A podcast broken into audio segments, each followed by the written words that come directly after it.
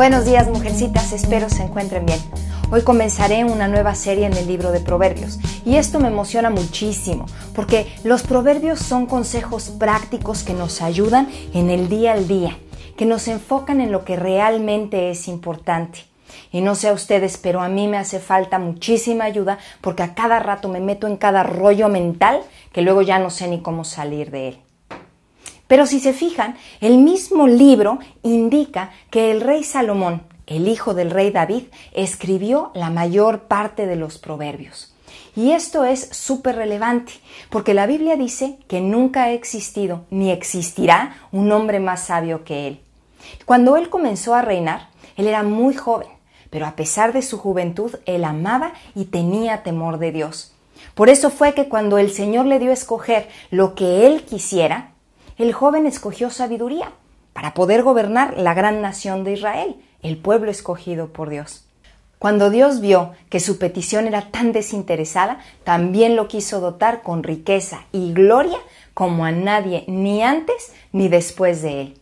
Si no conoces su historia, te recomiendo que la leas en el primer libro de Reyes, del capítulo 1 al 11 o en segunda de Crónicas del 1 al 9.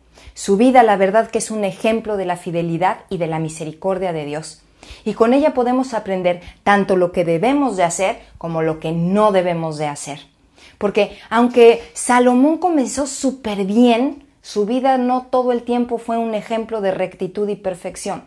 Cometió muchísimos errores, pero lo peor de todo fue que le dio la espalda a Dios y se apartó totalmente de su camino. De hecho, siendo ya viejo, escribió otro libro de la Biblia que se llama Eclesiastés.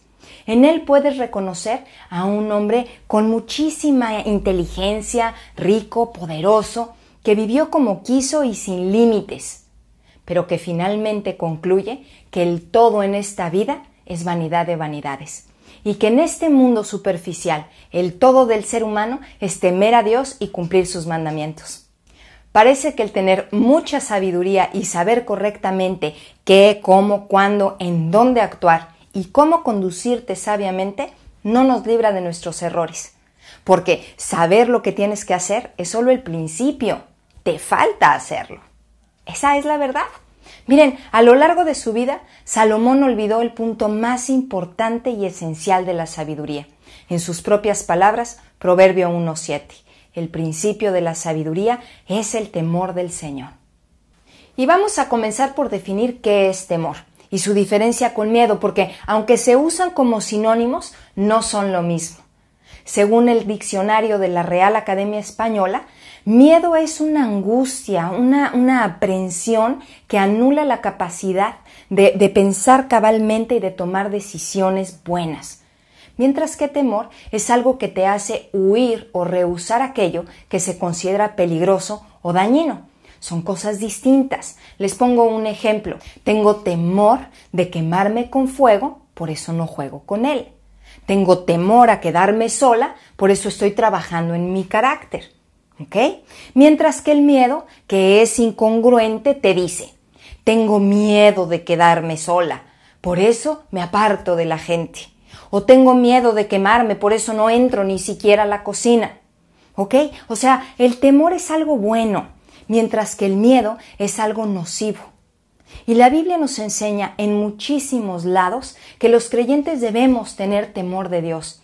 Pero no ese temor como el terror de la edad, de la edad media, al castigo, al juicio, como si Dios fuera un Dios malvado que nomás está viendo en qué la riegas para mandarnos al infierno. Claro que no. Al contrario, si somos hijas de Dios, sabemos que nuestro pecado ya está perdonado. Sin embargo, la Escritura siempre nos dicta que debemos tener un temor reverencial hacia nuestro Padre. Y eso, en la actualidad, nos hace como cortocircuito, porque no nos gusta reverenciar ni someternos absolutamente a nadie. Comenzando en las familias, los papás de ahora se creen los amigos de sus hijos, sí, los grandes cuates. Y los hijos les hablan, bueno, como si fueran lo mismo, iguales, y a veces hasta con groserías.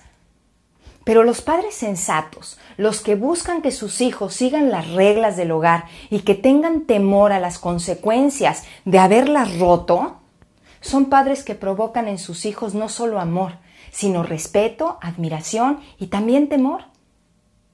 Piénsalo. Y muy parecido pasa con Dios. Él, como nuestro Padre, quiere que nos rindamos ante su autoridad, ¿ok? Que nos sometamos a su dirección y que verdaderamente sigamos sus reglas, que confiemos en que Él sabe lo que está haciendo, que es un Dios bueno, que es un Padre eh, eh, lindo, ejemplar, que no se equivoca como cualquier otro Padre terrenal lo hacemos, sino que Él tiene el control de todas las cosas y un plan perfecto para cada una de nosotras. Miren, muchas veces vamos a estar convencidas de que Dios está haciendo lo correcto y entonces por convicción, pues no vamos a hacer X cosa. Nos va a ser muy sencillo hacerle caso. Por ejemplo, cuando Dios dice que no cometamos adulterio, lo entendemos, porque sabemos que si lo hacemos lastimaríamos a la gente que más queremos, arruinaríamos nuestro matrimonio, perderíamos la admiración de nuestros hijos y la gente no nos bajaría de mujeres fatales, en pocas palabras. En fin, lo entendemos y por eso mismo no nos cuesta trabajo obedecerlo. Pero otras veces no lo entendemos. Y si somos sinceras, tampoco buscamos entenderlo.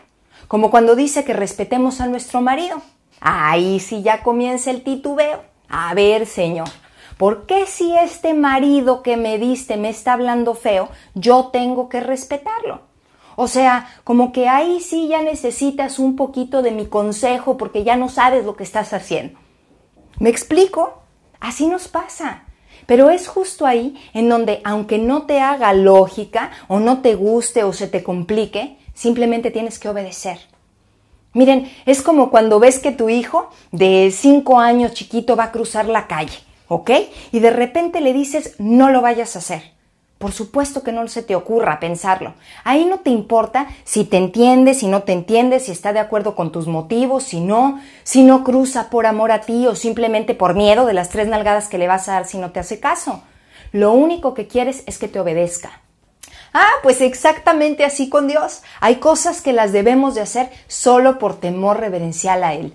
Recordando el libro de Hebreos 12:5 que dice, Hijo mío, no tomes a la ligera la disciplina del Señor, ni te desanimes cuando te reprenda, porque el Señor disciplina a los que ama y azota a todo el que recibe como hijo. Recuerden que el motivo de los proverbios bíblicos es para que seamos mucho más sabias, más prudentes, más sagaces, entendidas, que aprendamos a discernir si estamos en el camino correcto, si ya de plano estamos agarrando monte, ¿ok? Entonces, te dejo con esto en mente y por favor, medita esta semana en cómo le demuestras de manera práctica tu temor reverencial al Señor, ya que esto es el principio de la sabiduría. Que tengas una linda semana y que Dios te bendiga.